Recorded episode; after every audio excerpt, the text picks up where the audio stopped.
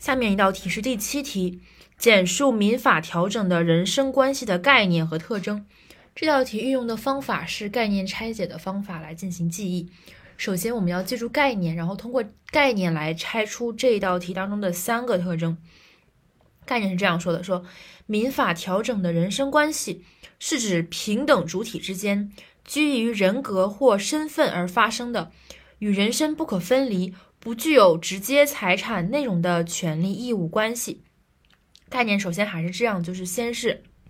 这个事件的主体，然后是缘由，然后是这个事件的这个描描述，最后是给这个事儿定一个性。那么它的主体就是平等主体，缘由就是基于人格或身份关系，基于人格或身份而产生而发生的。然后它的这个特征特点的描述就是与人身不可分离。第二点是不具有直接的。财产内容，因为是人身和财产嘛，所以你要跟财产进行一个一个对比。人身的特征就是与人身不可分离，那么跟财产对比就是不具有直接财产内容。最后一个定性权利义务关系，再来一遍背一下，就是民法调整的人身关系是指平等主体之间基于人格或身份而产而发生的与人身不可分离，并且不具有直接财产内容的权利义务关系。那么基于这个概念，我们可以拆出以下三个特征。第一点，基于平等主体，可以拆出主体地位平等。主体地位平等是指在民法所调整的人身关系中，主体之间虽然存在着性别、年龄上的差异，在其他社会关系中存在着职业、职务的差别，但是在民事法律关系中，法律地位是平等的，任何人都不得把自己的意志强加于他人。这里就是强调地位平等，法律地位的平等。因此，从平等主体这个概念当中的主体这一这一点当中，可以拆出主体的法律地位是平等的。然后第二点就是它的那个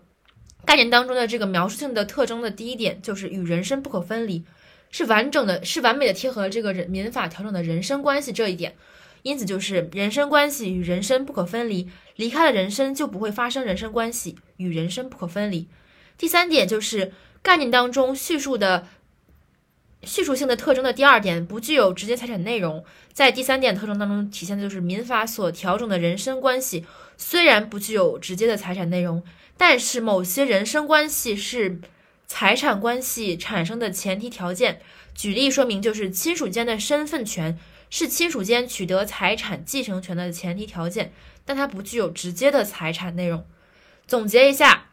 这道题的概念就是民法调整的人身关系，是指主体平等主体之间原因基于人格或身份而发生的特征两个，与人身不可分离，是指人身。第二和财产对比，不具有直接财产内容的定性权利义务关系。拆解出的三个特征是：第一点，主体主体地位法律平等；第二点，特征一人与人身不可分离；第三点，特征二财产问题。民法所调整的人身关系虽然不具有直接的财产内容，但是某些人身关系是财产关系产生的前提条件。举例，亲属间的身份权是亲属间取得财产继承权的前提条件。